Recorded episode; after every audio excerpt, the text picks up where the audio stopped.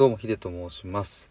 えー今回はですねなぜ自己否定をするのかというテーマで話していきたいと思います。これはですねあの昨日を夜、えーやったライブで、えーリスナーさんと対話をしていく中でねあの僕がその時に、えーリスナーさんとの掛け合いでこう出てきた言葉でただこれはですね僕もあの前から読んでいた本だったりとかで、まあ、読んでいたことだったのでまあそれがこうパッとこう出てきたっていうのでえっ、とまあただここってすごく重要な部分だなと思ったのでちょっと収録をしてみたいと思います。えっ、と自己否定なぜ自己否定をするのかっていう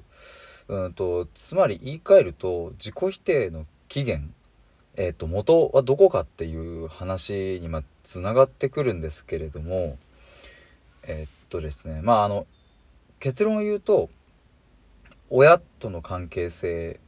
ですね。えー、と自己否定の起源はどこどこにあるかって言ったら、えー親からの否定を受けるっていうそこですね。でもちろんあのここで言いたいのは全部がそれですっていう風な話ではないのであのそこはちょっと誤解をしないでいただければなと思うんですけれどもただほぼほぼ100%に近い形で、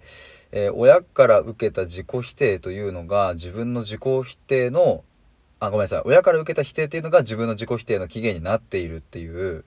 これはねおそらく、うん、間違いないんじゃないかなっていうのが僕の今のところでの結論ですね。特に昨日のライブをやっている中でも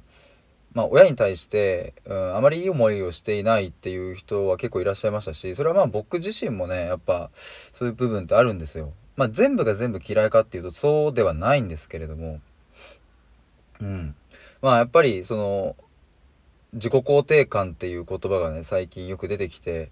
えー、と自己肯定感を上げる方法やら何やらっていうのはすごく YouTube とか本とかでも、まあ、出てますけれどもなんか僕はねそういう動画を見漁ったり本を読んだりしてもなんかなんかこうパッとしないというか、うん、まあ言いたいことはわかるしとか。中田あっちゃんの YouTube 大学かなんかでやってたなんか自己肯定感爆上げみたいな やつも見たんですけどもいやわかるんだけどなみたいなむちゃくちゃいいこと言ってるんだけどでもなんかなみたいなパッとしないっていう感覚がずっとあってただ僕はこの自己否定の起源は親であるっていうことを知ってからなんか腑に落ちる感覚があったんですね。えー、とつまりあの僕たち人間はその0歳からまあ3歳とか、まあ、もっと言えば小学生ぐらいの時まで、まあ、親が絶対なわけですよね基本的には。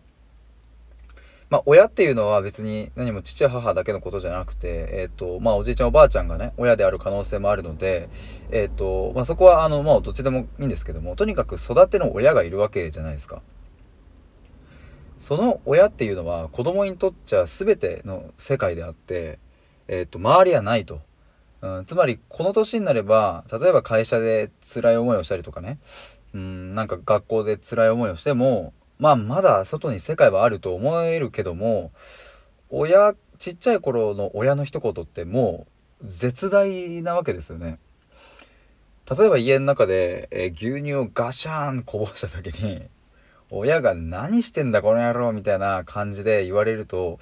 子供からしたら、えっていう、その牛乳をこぼすということがどれだけ大変なことかやっぱり分かっていないし、まあ別に大して大変でもないんですけどね。えっ、と、まあ洗濯が大変だとかそういうことも分からないし、そんな中で、何してんだこの野郎っていうことを怒られてしまうと、あ、自分は